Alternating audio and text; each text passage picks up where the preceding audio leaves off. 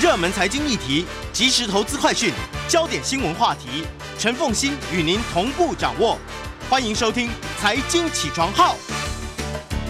Hello，各位听众，大家早，欢迎大家来到九八新闻台财经起床号节目现场，我是陈凤欣。一周国际焦点，在我们现场的是淡江大学国际事务与战略研究所副教授李大中李老师，也非常欢迎 YouTube 的朋友们一起来收看直播。我们首先呢就要来看的是，在过年这一段期间，大家最受瞩目的其实就是北京冬奥，尤其是普丁出席，然后呢习普会，习近平跟普丁呢在疫情这两年多没有见面的情况之下呢，那么这一次呢是面对面的会谈，如何看待？对，这一次啊，在北京冬奥的期间啊，习近平跟普京的这会面，大家都很关注啊，因为这是他们从习近平在二零一三年之后两个人第三十八次的会晤，那尤其是这次是实体的会晤。那会后很重要，就是发表了中俄的这个联合的声明。那联合声明里面也是内容是洋洋洒洒很多。那当然有一些地方是其实老生常谈，基本上是对美国、对西方很多是不点名的批评或回击啊，包括民主、人权这些议题，还有包括一些共同的关切、共同的挑战。那里面特别提到是对于啊，像最近的 AUKUS 啊，这个美国、英国、奥地利、呃澳洲的这个 AUKUS，还有所谓的这个 NATO 啊，北大西洋公约组织。呃，用的这个在里面用的字遣词是非常的有趣。他说是搞小圈圈、搞小圈子、冷战心态，而且是明显针对第三方。嗯，那甚至也批判到这个拜登的所谓的印太战略。他说我们是保持中俄保持高度的警觉啊，这个印太战略有可能会迫害区域的和平跟稳定。那这些是对于。尤其对美国是不点名的，但是是很严格、很直接的一个批判跟批评。但这些批判几乎都是跟拜登去年的努力有很大的关系，不管是 AUKUS 或者是印太战略。当然更远一点的，这整个的北约东扩，看起来就是这几个。呃，美国越是想要紧紧包围中国大陆跟俄罗斯，对，那么看起来中俄现在强烈的反扑就越来越重。对，那这是一个重点。那当然这里面哈、啊，共同关切的核心利益里面。那当然是我们媒体非常注意到的是，俄罗斯在这个共同声明里面特别提到说，呃，一中原则啊，台湾是中国领土不可分割的一部分，还有反独。那这其实是应该不大家不陌生，因为这是长期以来，呃，这莫斯科的一贯的政策，这是被双方列入这次共同声明里面的所谓的核心的利益。那还有一些是中国大陆跟俄罗斯在。呃，国际社会里面的一些共同的看法，那这点也很特别，就是说他们还是非常强调以二战之后联合国为基础的国际秩序。嗯，这个讲法其实直接是针对呃从这个拜登总总统上任之后的一个讲法，因为美国常常在提的是呃以这个他非常重视是以规则为基础的国际秩序。嗯，但是北京的讲法是说什么是叫做规则为基础？对于北京来讲，对于中国大陆来讲，或俄罗斯来讲，就是联合国。嗯，那中俄是联合国里面的常任理事国，他反而在批评说，很多国际的规则、条约或是建制，美国并没有很积极的支持，反而是有撤手或是过去的退出的状况。所以，当拜登说国际秩序即将被中国大陆跟俄罗斯破坏，而中俄的联合声明要告诉。世界的是现在在破坏这个以联合国为主的国际秩序的，是其实是美国。对，这是他们一致一致的口径跟很有趣的讲法。当然，在这里面他还提到说，呃，也常常在提，就是中俄一直讲说，我们要支持的是真正的多边秩序、多边主义的精神、嗯、啊，所以我们支持金砖四国、上合组组织、G 团体、联合国、WTO，还有东协等等等等，这些是我们在做的事情。所以，当美国在批判啊，我们。呃，可能是在破坏既有的国际秩序这方面，这个对于俄罗斯跟中国大陆的讲法是说，没有真正在做的可能不是我们，我们是支基本上是非常支持既有的国际制度跟建制，还有所谓的真正的多边精神。而这真正的多边精神，并不是像拜登所讲的啊，你们真正在做的，不管是 OCCUS 或是强化版的 QUAD，基本上你在做的是搞小圈圈，而且后面做的是一个反映出的是一个很。明显的一个冷战的思维，这是在这次的声明里面，他们一直在提的事情。当然还有中俄还有一些比较实质的一些合作的协议啊，包括在经济，包括在能源的合作。在这一次呃两个领导者会面之间，也常在提啊，包括双方签署协议，俄罗斯在十年之内要提供至少一亿吨的石油给中国大陆的炼油厂，还有天然气的合作。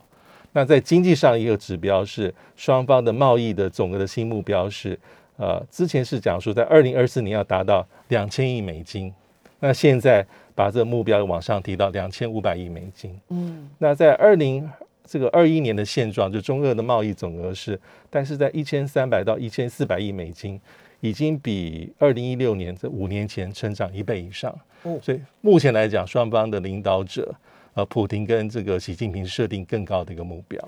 所以中俄之间的经济、贸易、金融未来会更融合，对这是一个很明显的看到在对这一次会面的一个重心点。那另外一个重心点就是要联合的去向世界发出一种声音，嗯，这个声音就是现在破坏国际秩序的，不管是区域安全的，国际以联合国架构为主的这个国际秩序的，或者是破坏多边发展组发展的这样子一个精神的，不是中国大陆跟俄罗斯，而是美国。嗯对，不过这也是他们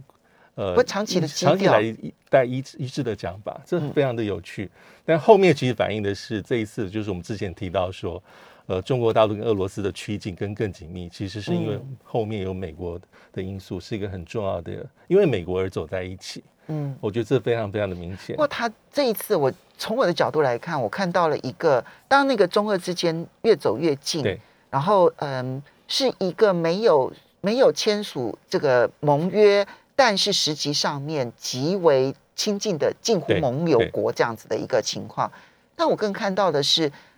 他让俄罗斯呢协助中国大陆解决了他的能源焦虑，对，因为中国大陆确实是有能源焦，它的能源都是依赖进口没，错，那长期必须要依赖中东地区。对现在看起来，俄罗斯不管是天然气或者是呃原油的保证供应这件事情，虽然不是百分之百，可是你提高了这个基础量，对于中国大陆的能源的这一个安全保证来讲，其实影响是很大的。对，很有实质的一个帮助。对，嗯那还有一点，我觉得也蛮有意思，因为我们知道，呃，奥巴马在卸任总统之后，他有一个自传，在这自传里面，他曾经提到说，他第一次跟普京总统打交道的，在二零零九年的时候，嗯我觉得可以去呼应一下最近中俄更加紧密的一个很有趣的一个奥巴马个人的经验。他说，那是奥巴马当总统的第一年，零九年，对当时的普京不是总统，是总理，他跟梅德韦杰夫互换。他那是当了总统两任之后，然后去当总理。对，对，然后奥巴马自传里面叫应许之地啊，就是他形容说他跟普廷的这个呃去拜会普廷啊，在莫斯科的郊区，他说普廷一开始就跟他训话了四十五分钟，他都不绝。当时奥巴马的幕僚有暗示说是把他打断，但奥巴马的讲法，我先让他讲，我再逐一去回应。嗯，但是从奥巴马自传里面的讲法可以看出俄罗斯的一个一个心态啊，基本上意思是说你负你负我，嗯不公不义。嗯我对你配合九一一做对你做反恐，但是俄罗斯得到的是什么？他在指控美国做的二零一三年入侵伊拉克等等等等，在中亚推动颜色革命，还有北约的不断东扩，这是十二年前、十三年前的场景，所以此刻俄罗斯的抱怨，其实在十二年前就有一模一样的，见奥巴马一模一样哎、几乎是一模一样。嗯但是奥巴马更有趣是，他在他书里面的写法是，他认为说。他认为的俄罗斯是非常希望能够维持强权的地位，但是俄罗斯已经不是超级强权。嗯。它已经没有足以支撑超级强权的经济实力，嗯。没有，他只有的是核子武器、嗯。军事输出，还有一些武器装备，这方面是大国，但是在其他方面没有，也没有像美国的盟国体系跟很强而有力的全世界的伙伴。这是当时十三年前，二零零九年奥巴马对于普京的一个很初步的一个观察。到现在，其实俄罗斯的焦虑和安全的疑虑，它向世界所这个彰显出来。其实这十几年来，其实并没有明显的改变。如果奥巴马判断俄罗斯已经没有担任强权国家的条件的情况之下，他们为什么还要给予俄罗斯这么大的安全压力呢？这就是普林常在讲的，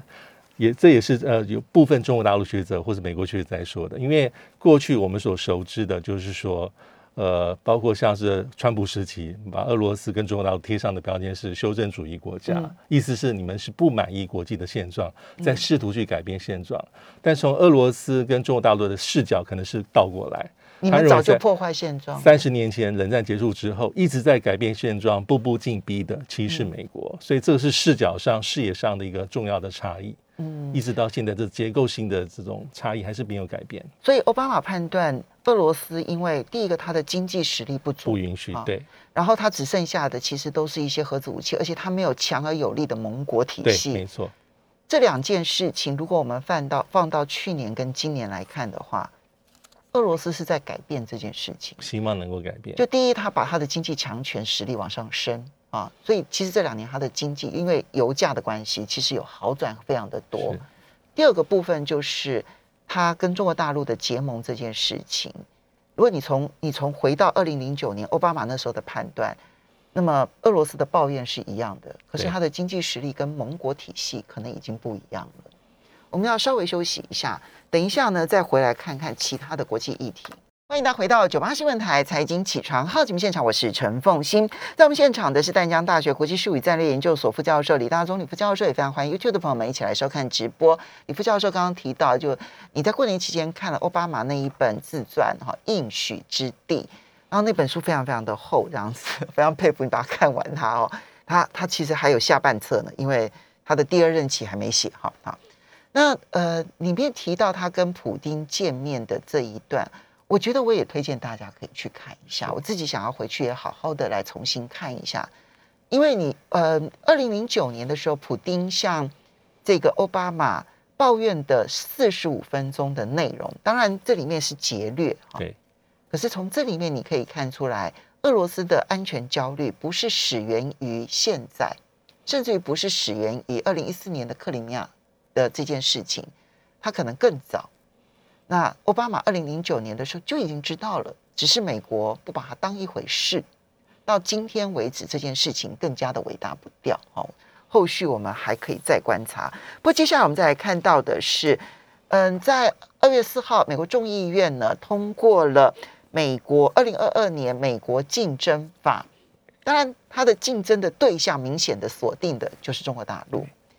嗯，怎么来看待这个法律？对，这个法律哈，这个法案是呃众议院是二二二票支持，二零二一零票反对了，基本上是沿着共和民主两党的这个政党的界限，呃，民主党是支持的。那主要宗旨是全方面、全方位的提升呃美国的竞争力，当然不言而喻对象就是应对中国大陆的一个挑战。我觉得有趣的地方，我看到二二零对二一零的时候呢，我想说，哇，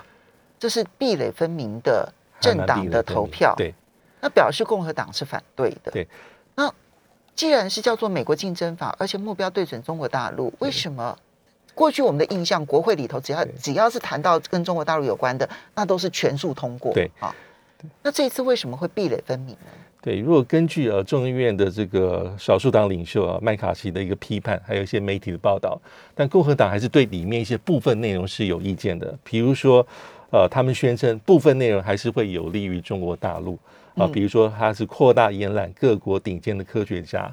啊到美国去服务哈，比包括说啊协助完成高等学位之后，允许留在美国获得签证。那这点共和党国会议员可能有意见。那第二点是他们宣称是法案的内容越是洋洋洒洒啊，牵涉到数千亿美金的金额，但是部分内容是夹带环保、洁净能源。嗯。呃，社会不公平的一些，他们宣称是比较左翼的内容。嗯。啊，比如说还要提供联合国气候基金会八十亿美金的资金，这点共和党就有意见。嗯。那第三个就是共和党人认为说，这是，但因为我们知道去年我们讨论过很多次这个重回美好未来法案，一点七到七五到八五兆美金规模，这个法案是不通过，所以他们认为说，呃，这个拜登政府有点在化整为零，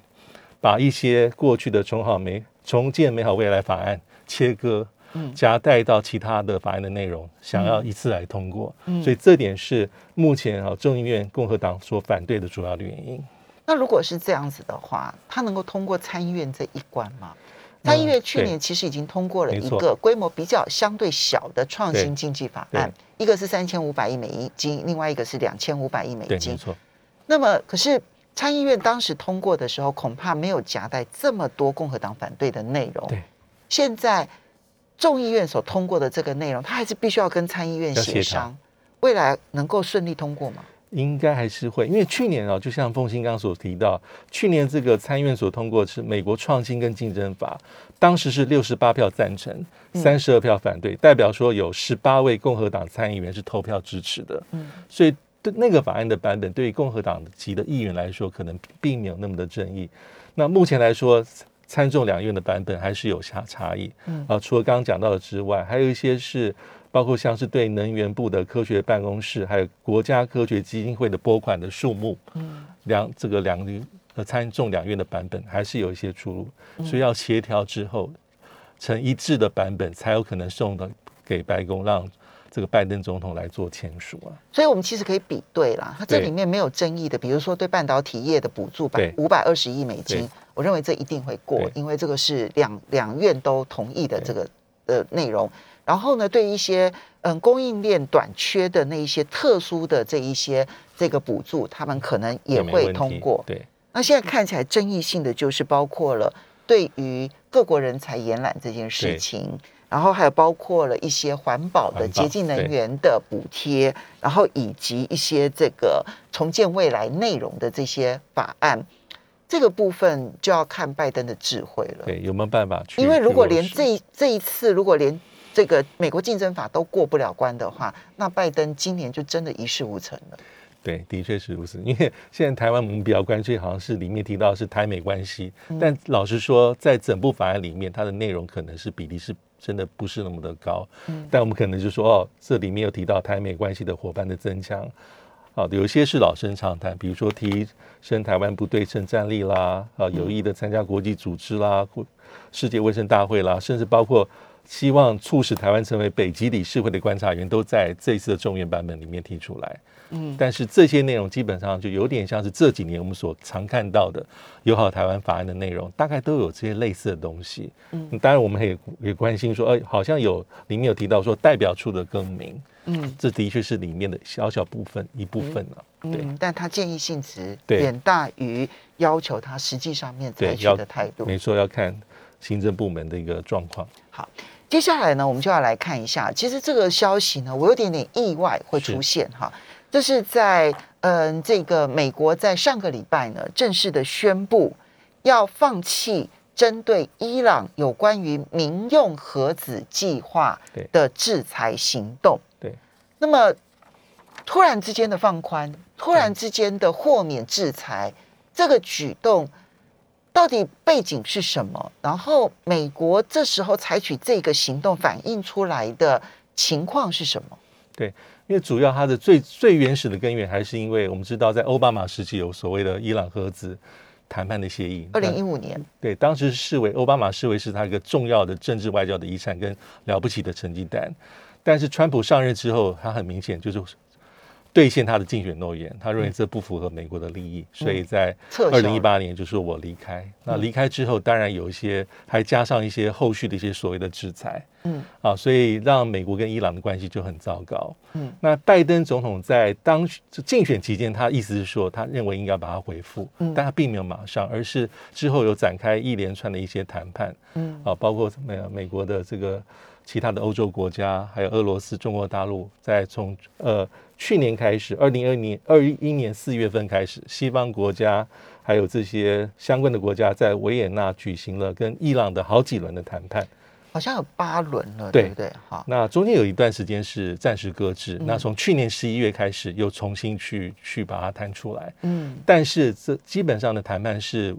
触礁的，无疾而终的，这。断断续续，停又开，开又停。对，我们去年在节目中也谈过了几次。对，都没有结果。主要是伊朗认为说，你要解除对我的制裁，这是你要先解除，先解除，而且要承诺以后不会再发生这种事情。嗯，已经谈好的事情，你片面取消，那再去。在进行对我新一轮的制裁，嗯，但美国的讲法，美国委托这个欧洲国家盟国的讲法是说，他认为伊朗并没有真心诚意，嗯，而且根据 IAEA 国际原子能总署的一些报告跟观察，还有一些可疑的一些举措，嗯，在伊朗的核电厂进行，所以很多都变成是沦为双方的一个放话，包括布林肯有好几次很严厉的谈话，在批判伊朗说一套做一套，那伊朗也是这样回击，但是。这样子的状况之后，突然看到一个比较特别的迹象，就是刚刚所提到的，在二月初，二月五号吧，嗯，这个拜登政府宣布说，他解除部分的制裁，嗯。啊，主要的目的是希望能够让国际第三方能够参与到伊朗的这个核不扩核不扩散计划里面，主要是一些民用的研究用的呃这个反应炉，还有核电厂的营运。嗯，那这一点就可以让哈、过去根据二零一五年协议里面，当时有一些国际的公司，还有包括一些欧洲的国家，包括中国大陆跟俄罗斯，能够参与其间。那这个是个很有趣的一个政治的讯号。嗯，这里面你看到刚刚李李李老师呢提到了一个重点，就是呢，美国透过其他跟伊朗谈判的国家，这个过程是因为伊朗根本连跟美国谈都不肯，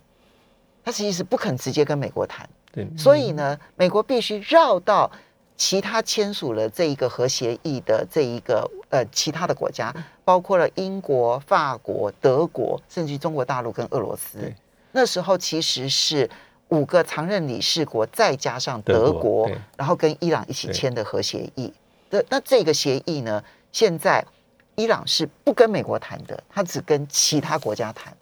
所以彼此之间相互的这个针锋相对。伊朗说你要先撤我的制裁，否则我不跟你谈，啊，也没有什么好谈的。那美国说，可是你这边其实有确实很多违反协议的地方，你要先解决这些违反协议的地方，我才可能撤销你的制裁。那我们现在看到的是，伊朗改变了吗？没有改变。对对可是美国就突然缩手说，好，那部分的制裁我取消了。对，这应该是，这反映的是美国的焦虑吧？这是一个政治上讯号。所以我们看到这伊朗的回应也非常有趣。第一个是国务院的讲法是说，他特别向国会报告说，我们这些所谓的部分的制裁的解除，并非是向伊朗让步，没有，他还是这 这个非常强硬。但伊朗回应很有趣，他说。这些制裁可以视为是部分的善意，但是纸上谈兵是好的，但是我们认为还远远不够，因为它并没有真正去解了伊朗最重要的就是这个石油的一个出口的问题。那目前讲的只是说让其他国家能够参与啊伊朗的这个民用的这个科学用途的这些一些一些设备，还有核电厂的营运，但是并没有办法去解呃过去呃我们看到这个。在川普在二零一九年五月份的时候说，我们针对七个国家的伊朗进口石油的豁免，我们已经把它取消掉。所以伊朗在意的还是它的石油的出口的问题。所以现在是可以让各国可以参与它的非军用啊民用的这一些核子的一些发展，但是呢，对于这个原油这这个嗯进出口的这一些制裁还没有还没有取消。好，可是你知道这件事情的影响很快的，就是今天凌晨我们看到纽约的西德州原油跟这个北海布兰特原油从七年的高点往下滑，这是原因之一啊，就是觉得这好像意味着跟伊朗之间的核协议有了进展啊。那我觉得比较有趣的是，德国商银的分析师，然后 Fridge 啊，他呢说，拜登呢他之前透过释放战略储备原油，要来压低汽油价格的策略已经失败了。这可能是停滞的美伊核子谈判，现在又有了一些进展的主要原因。是所以现在要降低这个油价的问题，可能真的要靠伊朗核协议了。我们稍微休息一下，等一下马上回来节目现场了。欢迎大家回到九八新闻台财经起床号节目现场，我是陈凤欣。在我们现场的是淡江大学国际事务与战略研究所副教授李大中李副教授，也非常欢迎 YouTube 的朋友们一起来收看直播。好，刚刚这伊朗的情势，大家还可以再持续的观察哦。接下来我们再来看到就是乌克兰了啊，这当然谈很多了。是现在呢，就每天呢，美国几乎都会有一个最新情报哦，呃，俄罗斯的布兵力已经布局到什么样子的情况了，然后我们会支援乌克兰，可能支援多少的武器，然后我们会派兵到波兰，派兵到立陶宛，那每一天都有那个好像那种最新的战情报告。没错，当乌克兰，我觉得他也很可怜，他不断的跟大家讲说，我们乌克兰很安全，不会有战争哦。那你可以想象得到，除了人民的惶惶不安之外，他的投资势必完全停摆，他的对经济一定大受不伤害。确定性非常高。对，因为大家都觉得不确定性。这件事情后，现在最近有没有什么新的真正的进展？对，因为的确像刚才所提到的，这几乎是每几天就有一些新的一些资讯、啊。那最新资讯是根据华邮的报道，它也是跟过去一样是像美国媒体常常引述啊，不就是匿名的不具名的国家安全官员，对，那这次讲法是说哈、这个边界俄罗斯的部署又比过去更多啊，比如说在两个周两个礼拜之前呢，俄国跟乌克兰边界大概是部署是在六十个营级的兵力啊，那目前来说最新的情资显示是八十三个，嗯那加上一些后勤的部队啊等等等等，目前来说在边界部署的俄军的军力已经是好几万人，七八万人以上。那甚至有媒体说是可能已经达成七成以上的部署。假设真的是要发动军事的攻势之外，那还有一些死伤的评估，那这两天媒体都有报道。但这些这个老实说，这个评估的依据也不知道是可信度到底有多高对，啊。因为比如说，因为死伤的这件事情都要看战争的形态以及态战争的激烈程度而定。没错。那当然，有些是比较耸动，比如说啊，如果真的开打之后，可能会有五千人到两万五千名的乌克兰士兵会死亡，那两万五千名到五万名平民死亡，那可能有上百万的难民。这当然是像我们刚才所提到的，因为还有很多的不确定性，这牵涉到这个作战战争的一些形态，还有时间的长短。那俄罗斯方面可能死伤的是三千到一万名官兵啊，这是根据媒体的报道。那其实这里面的这个讲法，其实也很像上个月五角大厦发言人的一些讲法，就是他有有很巨细靡的描述说，如果真正开打，俄罗斯可能使用的一些方式啊，各种混合战啦、网络战啦，或是一开始用小规模的行动来测试北约的反应。那或是有一些所谓的所谓的嫁祸行动等等等等，那当然都是一些各式各样的一些想定或者场景，不得而知。所以目前来说，媒体里面很多一些比较混乱的或是无法确定的一些讯息，嗯啊，大家真的是不得而知。但是我们还是，如果从真正厘清俄罗斯的战略目标来看，其实它非常的明确。最有用的是这个学这个怎么讲？箭在弦上，其实就是你承诺北约不东扩，对，不东扩。这大概就是唯一的。最重要、最核心的关切。嗯，那箭在弦上的压力最大。假设真正发动武力的话，可能那个张力反而会没有，因为它后面会有很多不确定的因素。那对那我这边请教一下，因为现在法国总统，嗯，这个马克宏呢，对他带着极为乐观的情绪，然后到莫斯科要跟普京见面，对啊，他认为他就可以解决乌克兰危机，你看好吗？因为其实这一阵子哈，其实好多西方国家的这个政府领导者或是领袖，不管是亲自到，有人是到乌克兰，有人是到俄罗斯，有人是通电话，类似这样的外交的斡旋或是外交的努力，其实非常非常多。但是我们也知道，目前啊，包括北约、北约盟国、美国的一些局限性，就是他立场非常的坚定，就是北约的事情跟俄罗斯无关，是我们跟乌克兰的事情。第二是支持乌克兰的领土独立、主权完整。第三是假设你要发动攻击，我可以告诉你，一定会很多的外交的后果，嗯，还有所谓的经济的制裁。但是在武力方面，其实就讲的没有那么明确，有点模糊啊。主要是因为乌克兰还并不是北约的盟国，所以包括现在主要就是他们这些国家都不想参与战争。对，所以外交努力还是就立为第一优先。好，我们就且看这个马克宏的努力好了。对，接下来我们再来看到的是，呃，虽然我们看到乌克兰的情势很紧张，但是呢，美国的重心点从来没有离开印太。没错。美国国务院二月四号的时候宣布呢，美国国务卿布林肯呢，他在二月九号到二月十二号要进要要要这个展开他的亚洲行，对对。他要 quote 啊，就是美日印澳好会谈对。啊，然后呢，他同时还要访问，就是还要在夏威夷跟美日韩三国的外长对。来讨论会议，然后同时要去这里面的几个太平洋岛国，怎么来看？美国的印太确实是积极，非常积极，而且是非常绵密。呃，即便是外界一直认为说乌克兰目前局势这么的紧张哈，但是布林肯还是展开了他所谓的印太之行。啊，他去澳洲参加这个 Quad 呃四方合作的一个部长级的会议、啊，因为我们知道去年其实这个四方合作其实被拜登政府推到比较高，就是它有元首级的这种峰会，对，那更加的制度化。那这一次是部长级的会议，嗯那访问澳洲是布林肯从去年九月份之后的这个再一次的访问澳洲，那也会会见啊所谓南太平南太平洋岛国的一些领袖哈、在斐济。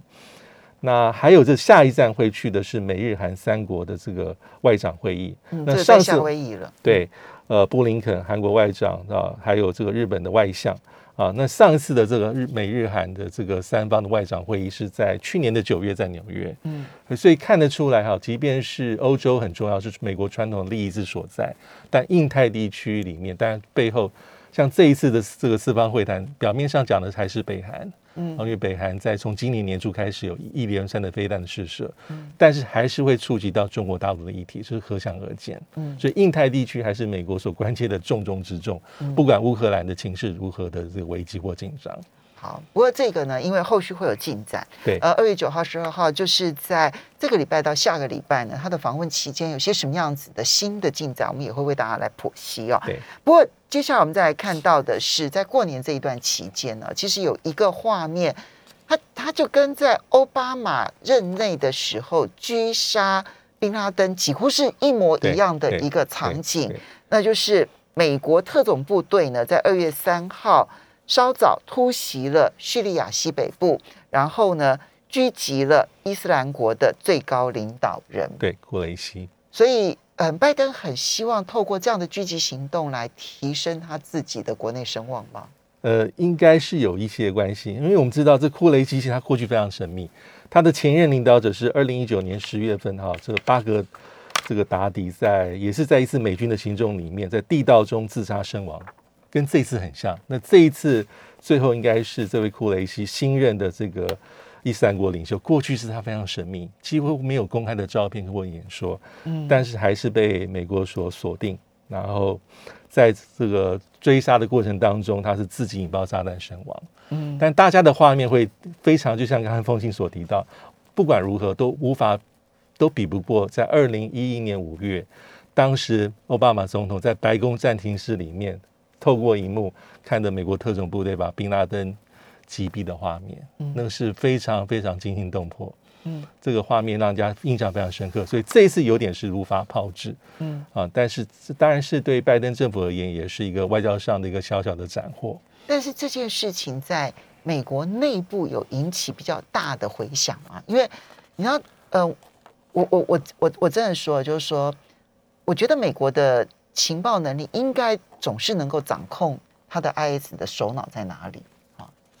那么关键点就在于说，我到底，因为你就算狙击了、狙杀了对，首脑，你并没有真正解决 IS 的问题，他会有不断有新的人出来领导。对你可能会嗯制造的是更残暴的下一代领导人，这也不一定，而且更仇恨的下一代领导人。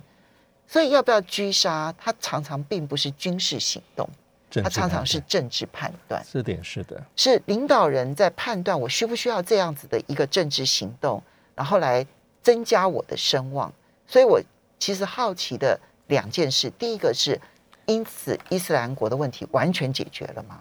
第二个问题是，那拜登的声望有因此回复吗？其实并不容易。如果光靠这一次的军事行动的成功，那要能够很大幅度或很明显的让他的声望增高，我觉得还是有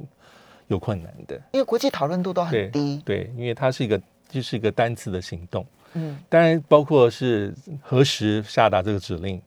还有你到时哪时候掌握确切的情资都是一个问题，因为目前的讯息很很复很很混乱。那有一方面的这外电的这个显示说是到一月份美国才锁定啊，因为主要是因为这位库雷西是他亲自参与攻打叙利亚东北部的一个监狱的行动，要能够解放他的圣战士，因为这次行动让他曝光，嗯否则之前美国情报是锁无法锁定。但另一方面的国际的讯息是，美国早就锁定好几个月，所以目前来讲，除非是局内人，但真的是不得而知。嗯，如果他真的锁定好几个月的话，那其实就是判断一个最好的政治时间对点，而并不是判断一个可能最佳的政治战略时间点了哈。好的，那么因为时间的关系，要非常谢谢李大中李教授，也非常谢谢大家的收看收听。不要忘了下个礼拜二，我们继续呢来看一周的国际焦点。我们明天见喽，拜拜。拜拜。